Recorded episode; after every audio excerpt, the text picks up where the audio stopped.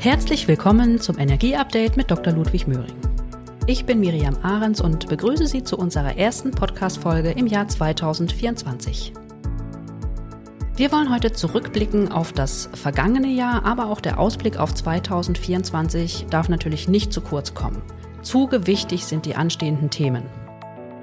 Der Dezember 2023 war im internationalen Kontext bestimmt von der Weltklimakonferenz in Dubai, COP28. In Deutschland hat zwangsläufig das Urteil des Bundesverfassungsgerichts zur Verfassungswidrigkeit des Haushalts auch mit Blick auf die Finanzierbarkeit von Klimaschutz und Transformation für große Aufmerksamkeit gesorgt. Hallo, Herr Möhring. Moin, Frau Ahrens. Lassen Sie uns mit den Ergebnissen der COP28 beginnen. Wir sollten sie diskutieren im Wissen, dass 2023 das heißeste Jahr seit Beginn der Wetteraufzeichnung war und dass wir einen neuen globalen Höchststand an Treibhausgasemissionen erreicht haben. Ist die Welt zu langsam? Immerhin wurde ja jetzt nach einigem Hin und Her der Ausstieg aus den fossilen Energien eingeleitet. Was meinen Sie? Too little, too late? Wie man so schön sagt? Wir müssen befürchten, dass das 1,5 Grad Ziel außer Reichweite ist. Die Treibhausgasemissionen lassen sich offenbar nicht in dem erforderlichen Maße und mit der dazu notwendigen Geschwindigkeit reduzieren. Damit ist aber noch nicht alles zu Ende. Ja, aber insgesamt gibt es eben die Schwierigkeit, fossile Energieträger durch klimaneutrale zu ersetzen. Und das liegt an der zunehmenden globalen Industrialisierung und an der steigenden Weltbevölkerung. Aber auch die Verbesserung der Lebensqualität in Ländern mit hohem Nachholbedarf führt zu einem Anstieg des Energieverbrauchs. Oder nehmen wir Afrika. 600 Millionen Menschen, das sind mehr als 40 Prozent der Bevölkerung auf diesem Kontinent, haben laut der Internationalen Energieagentur keinen Zugang zu Elektrizität. Wachsender Energieverbrauch führt daher trotz des großen Wachstums an erneuerbaren Energien eben gerade nicht zwingend zu weniger Treibhausgasemissionen. Ist es da nicht umso wichtiger, dass auf der COP28 jetzt der Einstieg in den Ausstieg aus den fossilen Energien beschlossen wurde? Ja, das ist in der Tat ein, auch politisch eben ein, ein ganz wichtiger Punkt. Gleichzeitig müssen wir aber differenzieren. Der wachsende Energiebedarf, insbesondere in den Ländern und Regionen, die ich gerade angesprochen habe, der muss gedeckt werden. Wir wollen uns ja wohl kaum gegen die Elektrifizierung in Afrika oder zunehmende Industrialisierung in Indien oder China stellen wollen. Diese Staaten werden ihren wachsenden Energiebedarf immer auch unter Kostengesichtspunkten betrachten und da sind konventionelle Energieträger weiterhin die einfachste und naheliegende Lösung, ob es uns nun gefällt oder nicht. Es geht also darum, eine forcierte Umstellung auf klimaneutrale Energieerzeugung auch wirtschaftlich zu flankieren. Und das wird bei allem Bemühen der betroffenen Länder um Klimaschutz eine maßgebliche Aufgabe der OECD-Länder sein, also insbesondere unter anderem Deutschland. Und wir dürfen einfach nicht glauben, dass das alles schnell möglich ist. Was heißt das? Ein bisschen konkreter, bitte. Nun ja, also gerade in unserem Teil der Welt wird ja gerne so getan, als wenn die Erdgas- oder Erdöl produzierenden Unternehmen oder Länder der Transformation im Wege stehen. Gerade so, als wenn mit den Treibhausgasemissionen schnell alles in Ordnung wäre, wenn man nur die Produktion von Öl und Gas beenden könnte. Und wir mögen solche simplifizierenden Betrachtungen schön finden, die sind auch sehr eingängig, aber in Zeiten, in denen erneuerbare oder allgemein klimaneutrale Energie knapp und in vielen Fällen zu teuer ist, kann man nicht einfach auf konventionelle Energieträger verzichten. Dafür ist auch deren Anteil am gesamten Energieverbrauch der Welt einfach zu hoch.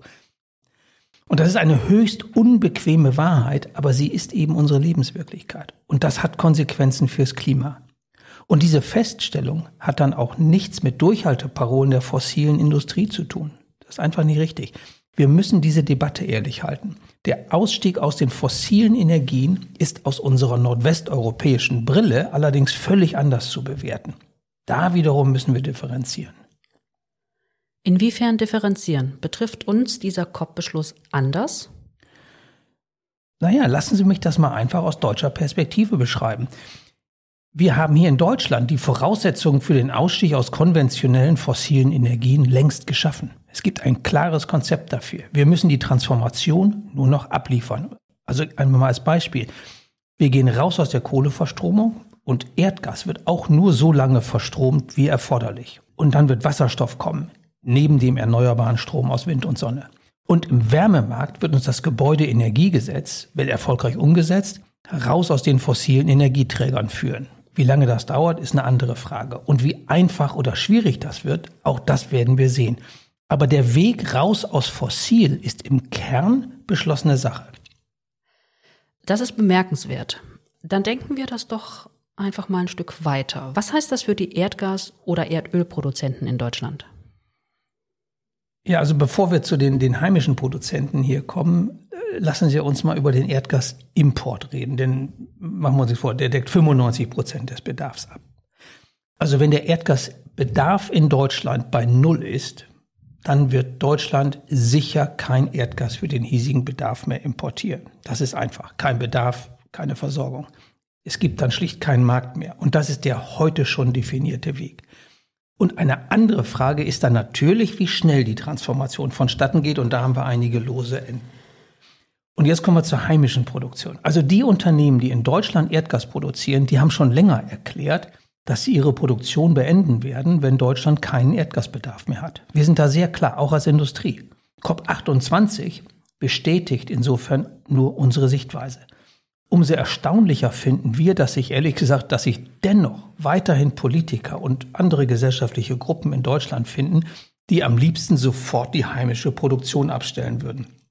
Egal was dieser Ausstieg, dieser unmittelbare Ausstieg dann für die Preise oder für die CO2-Bilanz bedeuten würde. Wir wissen ja alle, dass importiertes LNG zum Beispiel aus den Vereinigten Staaten eine bis zu 30 Prozent schlechtere CO2-Bilanz hat. Sie sagen, es geht bei dem Ausstieg darum, wie schnell die Umstellung sich machen lässt. Warum? Naja, wir brauchen bezahlbare und sichere Energie, um den Bedarf verlässlich abzudecken. Das sind Eckpunkte jeder vernünftigen Energieversorgung. Und daran ändert sich nichts, wenn die Transformation länger dauert als erhofft, wenn also zum Beispiel grüner Wasserstoff nicht ausreichend zur Verfügung steht oder wenn der Ausbau der Windkraft sich aus welchen Gründen auch immer verzögert. Das ist letztlich aus meiner Sicht eine Frage der Resilienz der Transformationsbemühungen. Und ehrlich gesagt wundert mich, dass im Zusammenhang mit der Transformation eigentlich nie Resilienz des Konzeptes eingefordert wird. Also mal platt gesagt, was machen wir, wenn der zentrale Plan, den wir gerade haben, sich nicht verwirklichen lässt? Was ist unser Plan B? Was glauben Sie, weshalb es diese Resilienzdebatte nicht gibt in Deutschland? Ganz verkürzt, weil die Antworten nicht da sind oder weil man die Antworten nicht geben will. Welcher Politiker traut sich in Deutschland heute zu sagen, dass wir länger Kohle verstromen werden, wenn zu wenig erneuerbarer Strom vorhanden ist oder eine neue Kraftwerkstrategie sich nicht umsetzen lässt? Hm. Lassen Sie uns noch mal kurz auf 2023 zurückblicken. Alles im Lot jetzt bei den großen Fragen der Erdgasindustrie? Also wenn Sie damit die aktuelle Versorgungssituation mit Erdgas meinen, dann haben sich die Dinge beruhigt. Alle Experten gehen davon aus, dass es bei einem normalen Winter keine Engpässe geben wird. Ob das dann für die Preise weiterhin gilt, so wie im Moment, das ist natürlich eine andere Frage. Da muss der globale Wetterbericht und der globale Bedarf berücksichtigt werden ebenso wie denkbare geopolitische Entwicklungen. Da will ich mich nicht zu äußern. Aber dieses lose Ende ist nun Teil der deutschen Beschaffungsstrategie. Erst recht, weil wir in Deutschland äh, LNG zum Großteil nur kurzfristig einkaufen und somit auch mit kurzfristigen Verwerfungen umzugehen haben. Wie würden Sie die 2023er Fortschritte bei der Transformation einordnen? Also zum Beispiel den Ausbau der erneuerbaren Energien? Ja, wir sind ja alle auf der Suche nach guten Nachrichten und zu Recht natürlich, gerade in kritischen Zeiten. Also so war jetzt zu lesen, dass die erneuerbaren Energien 2023 erstmalig einen Anteil von über 50 Prozent am Stromverbrauch hatten. Und das ist auch gut. Fakt ist aber auch, dass der Stromverbrauch, also Elektrizität, nur rund 20 Prozent des gesamten Energieverbrauchs in Deutschland ausmachen. Ja, daher liegt der Anteil der erneuerbaren Energien am gesamten Endenergieverbrauch in Deutschland weiterhin unter 20 Prozent. Und betrachtet man nur Wind und Sonne, dann sind es auch weiterhin weniger als 10 Prozent. Also trotzdem nicht missverstehen. Ich beschreibe lediglich mit diesen Zahlen, wie groß unsere Aufgabe ist, wenn wir das eben zu einer umfassenden erneuerbaren Energieversorgung machen wollen. Und noch einmal, insbesondere bei der Photovoltaik gibt es 2023 eine Übererfüllung der Ziele und bei Wind müssen wir einfach akzeptieren, da ist das ökonomische Umfeld auch wirklich nicht einfacher geworden. Was ich allerdings leider ehrlich gesagt bis jetzt noch nicht gesehen habe, ist eine Bewertung, wie sich die konkrete Umsetzung der Maßnahmen auf die Treibhausgasemissionen im letzten Jahr ausgewirkt haben. Aber da gibt es doch bereits Abschätzungen. Sie sind 2023 erneut zurückgegangen. Ja, in der Tat. Ähm, Deutschland, so habe ich es auch verstanden, wird vermutlich gegen den globalen Trend eine Verringerung der Treibhausgasemissionen ausweisen können. Ja? Und über die Gründe der globalen Ausweitung hatten wir ja gesprochen. Aber bezogen auf Deutschland müssen wir jetzt echt vorsichtig sein, wie wir diese Zahlen interpretieren. Ein Großteil des Rückgangs ist wetterbedingt durch den warmen Winter entstanden. Und was noch dazu kam, ist der Produktionsrückgang in der Industrie aufgrund der hohen Preise und, und einfach der gesamtwirtschaftlichen Entwicklung. Und das erlaubt es dann leider nicht, einfach die entstandene CO2-Reduzierung direkt in Beziehung zu den, den CO2-reduzierenden Maßnahmen zu setzen. Ja? Und dann ist es eben so, dass wenn Wetter und industrielle Tätigkeit sich wieder andersherum entwickeln, dann, dann gehen die Emissionen eben wieder hoch. Was sagt uns das für die kommenden Jahre, zum Beispiel mit Blick auf 2030? Da erwarten Experten ähm, leider auch eine Verfehlung der, der CO2-Reduzierungsziele, also bezogen auf die von der Regierung gesetzten Ziele. Das Umweltbundesamt hat im August 2023 einen wirklich hochinteressanten Projektionsbericht 2023 zur Emissionsentwicklung veröffentlicht. Und dieser beschreibt das in, in großer Detailtiefe. Also nochmal ist jetzt nicht alles schlecht, aber wir stehen da wirklich vor großen Herausforderungen und, und es muss volkswirtschaftlich geliefert werden. Was bleibt noch hängen aus 2023? Ja, auch da fangen wir mal mit dem Positiven an. Die Tiefengeothermie hat erheblich an Dynamik zugelegt, jedenfalls im politischen Raum. Und da können wir nur hoffen, dass es die Bundesregierung in Umsetzung ihres Eckpunktepapiers zur Tiefengeothermie ernst meint. Aber daran sollten wir mal wirklich nicht zweifeln, wenn wir schon mal solche Äußerungen haben. Und zum Zweiten muss die Bundesregierung auch finanziell agieren in diesem Zusammenhang, wenn es darum geht, den Hochlauf der tiefen Geothermie angemessen zu unterstützen. Also ich, ich sage mal ganz platt, wer Wärmepumpen hochgradig subventioniert, der muss auch die erneuerbare Wärme aus Geothermie für Fern- und Nahwärme unterstützen. Und das ist nicht nur eine Frage der Technologieoffenheit, es ist für mich auch eine systemische Frage der Kostenoptimierung, und zwar volkswirtschaftlichen Kostenoptimierung. Die Tiefengeothermie setzt da an, wo es bei der erneuerbaren Stromversorgung und damit auch bei den Wärmepumpen am meisten wehtut.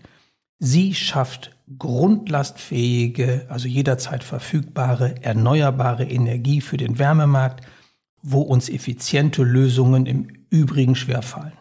Warum fallen die uns schwer? Die Tiefengeothermie reduziert nachhaltig den ansonsten notwendigen Einsatz von erneuerbarem Strom in den überaus kritischen Wintermonaten. dann kann man fragen, okay, warum ist es im Winter so kritisch? Naja, es ist eben deshalb kritisch, weil insbesondere die Photovoltaik im Winter nur sehr gering zur Verfügung steht. Auch das müssen wir bewerten. Wir brauchen künftig jede Menge Strom für Wärmepumpen und das erfolgt in der aktuellen Situation über konventionelle Kraftwerke, soweit die Erneuerbaren nicht ausreichen. Wie gesagt, es gibt ein echtes Problem im Winter. Und die Tiefengeothermie sorgt dafür Entlastung. Das muss bewertet werden. Zum Schluss in dem Zusammenhang, Wärmepumpen und Tiefengeothermie sollten nebeneinander strategisch verfolgt werden. Und positiv, um dabei zu bleiben, ist für mich auch die Festlegung des Wasserstoffkernnetzes, hier ist der Wille zu einem wirklichen Hochlauf von Wasserstoff erkennbar. Es ist natürlich nur ein Teil dieser gesamten strukturellen Arbeiten, die da zu leisten sind. Was mich dann allerdings im Moment besorgt, ist, ob die durch das Urteil des Bundesverfassungsgerichts geänderten wirtschaftlichen Rahmenbedingungen für die Haushaltsmittel diesen gefundenen Weg dann nicht vielleicht doch wieder in Frage stellen. Denn Staat wird und muss den Ausbau der Wasserstoffinfrastruktur mit staatlichen Geldern unterstützen. So oder so. Und was nehmen Sie als nicht so ganz positiv aus 2023 mit? Ja, ganz kritisch. Ich glaube, da fangen mittlerweile alle mit an. Ganz kritisch ist die Haushaltslage nach dem Urteil des Bundesverfassungsgerichts. Wir brauchen eine klimaeffiziente Nutzung knapper Mittel. Und das sehe ich gerade sehr kritisch, ob uns das gelingt. Eine Politik, die bislang viele Themen bei der Transformation gleichzeitig mit viel Geld bedienen konnte, ist jetzt in einer anderen Position. Sie muss auswählen unter Alternativen. Das kreiert Gewinner und Verlierer. Und ich befürchte, das wird ihr schwerfallen, insbesondere wegen der zuvor kreierten Erwartungshaltung von vielen Akteuren. Und wir sehen das bereits jetzt in, in, den, in seinen Anfängen. Und wo hätte ich mehr erwartet? Ich vermisse die Kraftwerkstrategie für 2030. Sie ist überfällig. Und angesichts der Vorlaufzeiten für den Bau von Gaskraftwerken wird es langsam auch technisch kritisch. Stichwort Resilienz. Ja, wir haben in 2030, wenn wir Pech haben, ein großes Problem. Was machen wir, wenn der Bau bis dahin nicht mehr geleistet werden kann? Immerhin wird ja erwartet, dass mindestens 20 bis 30 Gigawatt neue Gaskraftwerkskapazität gebaut werden muss, um die jederzeitige Verfügbarkeit der Stromversorgung aufrechtzuerhalten. Einfach um die Zahl da in, in Perspektive zu setzen, das entspricht ungefähr der heute insgesamt in Deutschland vorhandenen Gaskraftwerkskapazität, die wir da noch einmal da hinzubauen müssen. Und aufgrund der Bedingungen des Strommarktes gibt es auch keine Investitionsanreize für Unternehmen, diese Kraftwerke selbst zu bauen. Es sei denn, sie bauen gerade ein Heizkraftwerk, wo sie neben dem Strom insbesondere die Wärme für Fernwärme nutzen. Der Staat muss handeln, sonst wird es diese Kraftwerke nicht geben. Und dann vielleicht zum Schluss noch, es ist davon auszugehen, dass wegen der beschlossenen Erhöhungen des CO2-Preises und aufgrund des Wegfalls von Zuschüssen für die Netzentgelte die Verbraucher, also egal jetzt ob Haushalte, Mittelstand oder Industrie, ja, dass alle Verbraucher erheblich tiefer für ihre Energieversorgung in die Tasche greifen müssen. Da hilft dann auch der fast vollständige Wegfall der Stromsteuer leider nichts, ja. Mit einem Industriestrompreis, der die Unternehmen durch die Transformation getragen hätte, hat das mittlerweile schon gar nichts mehr zu tun. Also ich weiß nicht, wie wir das tatsächlich noch lösen können. Wir kommen jetzt in eine Phase, in der in Deutschland mit dauerhaft sehr hohen, vielleicht zu hohen Energiepreisen zu rechnen ist. Und das sorgt meiner Ansicht nach für erheblichen Zündstoff auf allen Ebenen. Und ist diese negative Erwartung in die künftigen Preise erst einmal manifestiert, dann werden viele Akteure ihre Schlussfolgerung ziehen, insbesondere solche, die die Wahl haben, ob sie in Deutschland investieren wollen oder eben anderswo. Wir stehen also vor großen Herausforderungen. Lassen Sie uns das mal mit Blick auf 2024 vertiefen. Im letzten Podcast hatten Sie angeregt, dass die Kosten der CO2-Reduzierungsmaßnahmen mehr in den Mittelpunkt gerückt werden müssen. Über Klimaeffizienz und Technologieoffenheit haben wir dabei gesprochen. Wohin trägt uns das in diesem Jahr? Was würden Sie sich vorstellen? 2024 wird ein richtungweisendes Jahr für die Transformation in Deutschland. Und warum das? Also so trivial es klingt. In 2025 ist die nächste Bundestagswahl. Da werden wir ab dem beginnenden Wahlkampf im Laufe des Jahres 25 nicht mehr viel erwarten können. Heißt, es muss in 2024 geliefert werden. Und das ist dann auch noch ein Jahr, mit der Europawahl im Juni und den Landtagswahlen in Sachsen, Thüringen und Brandenburg im September. Und wir müssen davon ausgehen, dass die Themen der Bundesregierung auf sämtliche Wahlen abstrahlen. Mit zugegebenermaßen enormem Sprengpotenzial, wenn man sich die aktuellen Meinungsumfragen anschaut. Wenn wir also als Gesellschaft nicht aufpassen, laufen wir hier also meiner Ansicht nach auf einen Tipping Point, auf einen Kipppunkt für den Klimaschutz in Deutschland zu. Was meinen Sie damit? Wir müssen die Transformation zum Erfolg machen. Und der Erfolg darf nicht nur angekündigt werden.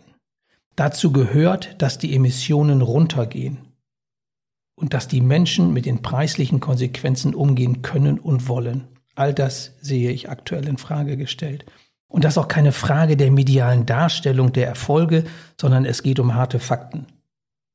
Wenn hier nicht ergebnisorientiert auf echte Klimaschutzerfolge hingearbeitet wird, werden diejenigen immer mehr Gehör finden, die schon immer fanden, dass wir dem Klimaschutz zu viel Aufmerksamkeit schenken. Und sie werden lauter. Und das ist das Letzte, was wir uns gesellschaftlich wünschen sollten, nämlich eine politisch gescheiterte Transformation. Machen Sie das doch bitte mal konkret. Was könnte die Bundesregierung 2024 richtig machen? Also eines der Themen, das mich gerade intensiv beschäftigt, ist die Arbeit der Bundesregierung an der Carbon Management Strategie. Mit dem Weltklimarat, also IPCC, mit der Internationalen e- Energieagentur, also IEA, sind große und über Zweifel erhabene Institutionen zum Schutz des Klimas völlig klar. Wir brauchen aktive CO2-Einsparungen, die wir erreichen über die Nutzung und Einlagerung von CO2, also CCU bzw. CCS. Die Weltklimakonferenz COP28 ist genau in die gleiche Richtung gegangen und zwar ausdrücklich. Und ich bin gespannt, ob und wie Deutschland sich in dem Zusammenhang zu einer wirklich proaktiven Kabelmanagement-Strategie bekennt. Aber warum sollte die Bundesregierung das denn nicht tun? Ich bin gespannt, wie gesagt. Ich habe den Eindruck, dass die Bundesregierung in ihren Grundüberlegungen ein Riesenproblem mit CCUS hat. Ein Klimaschutz, der die Antworten auf zu viele Emissionen in allererster Linie im Ausbau von Stromerzeugung aus Wind und Sonne sucht, der tut sich eben mit der Notwendigkeit von CO2-Abscheidung und Einlagerung schwer. Der glaubt, dass an der Stelle die Gefahr besteht, dass weiterhin zu viele fossile Energien benutzt werden. Und das fängt an mit der Frage, in welchen Bereichen das Abscheiden von CO2 überhaupt in Frage kommt. Und es hört auf mit der Frage, wie sich die Bundesregierung zu der Einlagerung im deutschen Hoheitsgebiet stellt. Wir dürfen auch gespannt sein, mit welcher Intensität sich die Bundesregierung der Frage der für eine aktive Carbon-Management-Strategie erforderlichen Infrastruktur zuwendet. Was ist denn die Problematik bei der Festlegung der Bereiche, in denen CO2 abgeschieden werden soll? Ja, das ist die sogenannte Hard-to-Abate-Diskussion. Die Experten werden das alle schon gehört haben. Und das heißt, soll CCS beschränkt werden auf Bereiche, in denen CO2-Emissionen technisch schwer vermeidbar sind. Also zum Beispiel bei der Herstellung von Zement oder Kalk. Dort wird CO2 frei, auch wenn Sie nur erneuerbaren Strom einsetzen. Wer eine Carbon-Management-Strategie auf diese Bereiche reduziert, der hat meines Erachtens nicht nur anderen industriellen Emittenten ein wichtiges Werkzeug genommen. Diese Reduzierung wird meines Erachtens auch dazu führen, dass die Möglichkeiten erheblich eingeschränkt werden, Emissionen im industriellen Sektor insgesamt zu senken. Ich würde mir gerne die Planung der CO2-Infrastruktur, also zum Beispiel der CO2-Pipelines, vorstellen, wenn nur in diesem begrenzten sogenannten schwer vermeidbar Bereich CCUS wirklich eingesetzt werden soll. Naja, aber wenn zum Beispiel die Stahlindustrie, die Glasindustrie oder auch die chemische Industrie lieber über erneuerbaren Strom dekarbonisiert werden sollen, dann hat die Hard-to-Abate-Fraktion doch einen Punkt. Sie hätte vielleicht einen Punkt, wenn die alternativen erneuerbaren Lösungen schon jetzt bereitstünden oder in absehbarer Zeit zur Verfügung stehen würden. Aber das kann und will doch aktuell niemand garantieren. Und es wird doch für viele, viele Jahre nicht genügend grünen oder klimaneutralen Wasserstoff geben, wenn es jemals gelingen sollte. Wer diesen Industrien sagt, Pech gehabt, CCS gibt es vielleicht für das benachbarte Zementwerk, aber nicht für dich liebe Papierindustrie oder Stahlindustrie, der darf sich nicht wundern, wenn diese Industrien in Deutschland mit den Füßen abstimmen. Wegen klimapolitischer Perspektivlosigkeit. Und das gilt erst recht jetzt, wo die Subventionsmaschinerie zum Beispiel für den Einsatz von Wasserstoff in der Industrie ins Stocken gekommen ist. Wie hat es denn die Weltgemeinschaft im Abschlussdokument der COP28 festgelegt?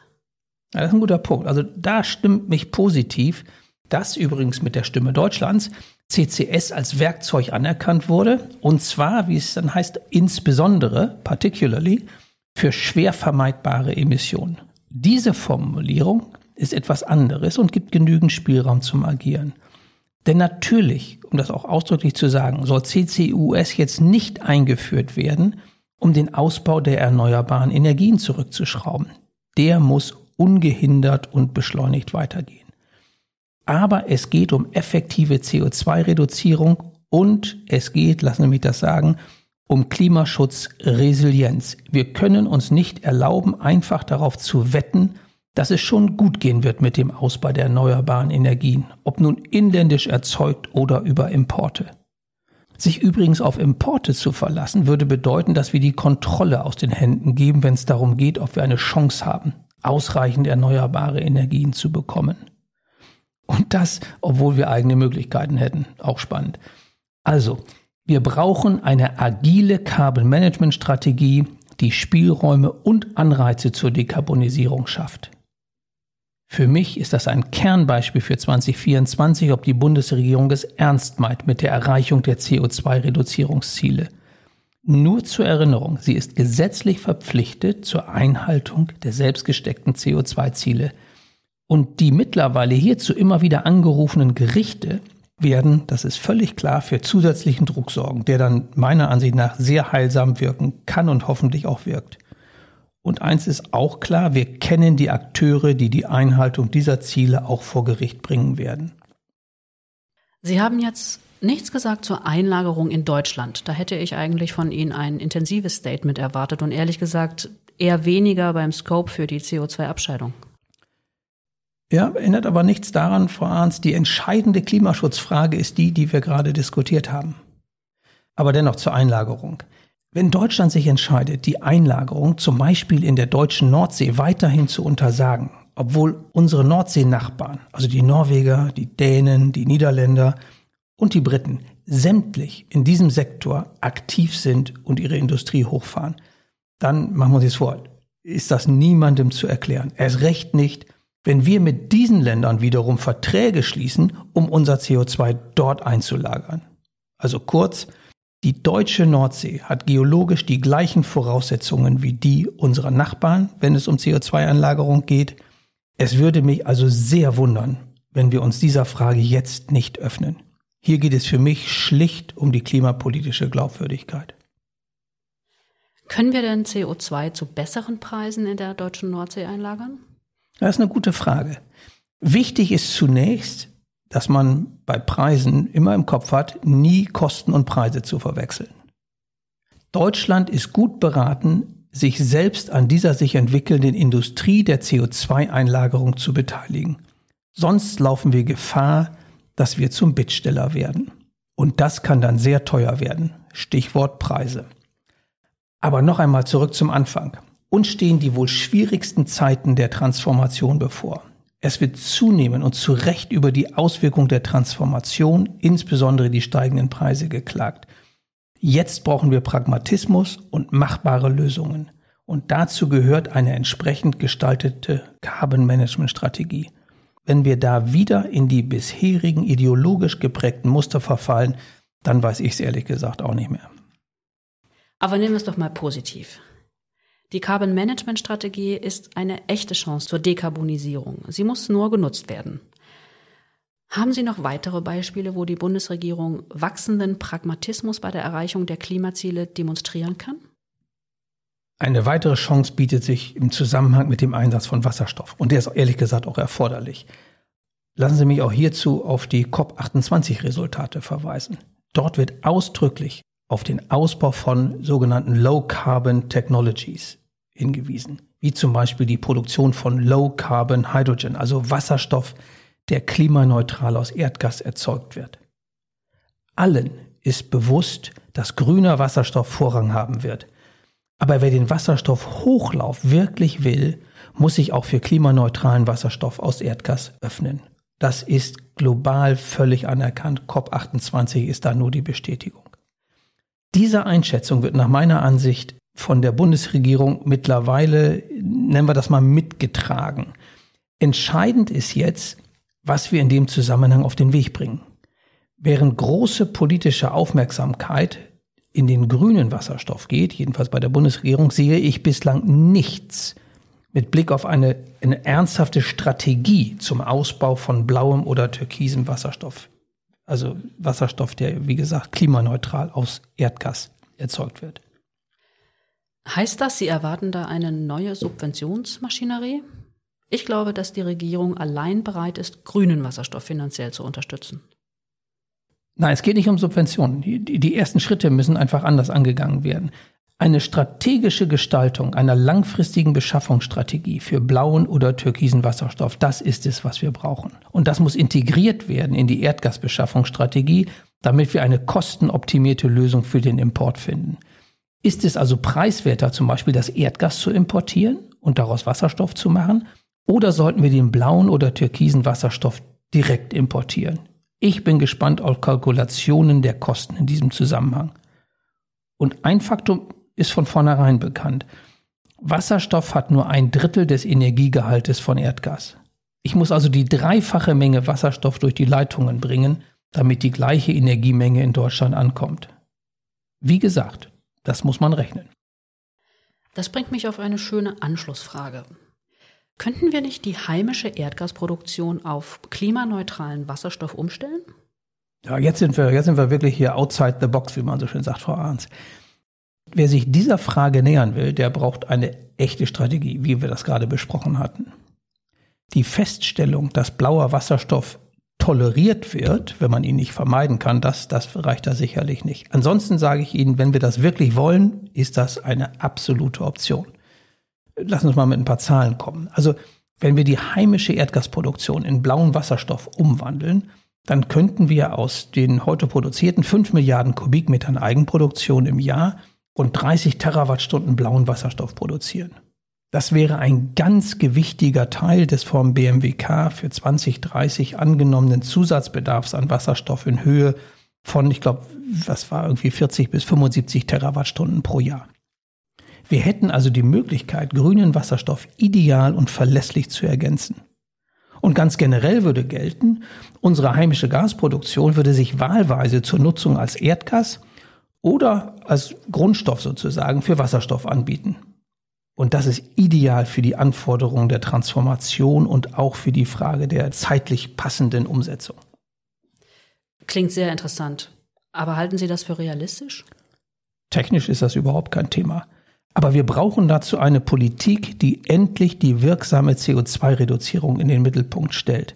Und vielleicht ist das auch hier jetzt hier mein besonderer Wunsch für 2024. Ein Umdenken in der deutschen Politik dahingehend, dass die Handlungsoptionen ganz konsequent mit Blick auf ihre Klimawirksamkeit und ihre Kosten untersucht werden und nicht mehr vorrangig danach beurteilt werden, ob sie für mehr erneuerbaren Strom sorgen. Und ich glaube, das ist auch nicht zu viel verlangt. Die europäischen Nachbarn, die wir haben, machen es uns jedenfalls vor. Vielen Dank, Herr Möhring. Damit haben Sie direkt auch meine letzte Frage nach Ihren Wünschen für 2024 schon beantwortet. Liebe Zuhörerinnen und Zuhörer, ich freue mich, dass Sie auch in diesem Jahr wieder dabei sind. Hören Sie wieder rein und empfehlen Sie unser Energieupdate sehr gerne weiter. Bis zum nächsten Mal, wie immer am ersten Donnerstag im Monat.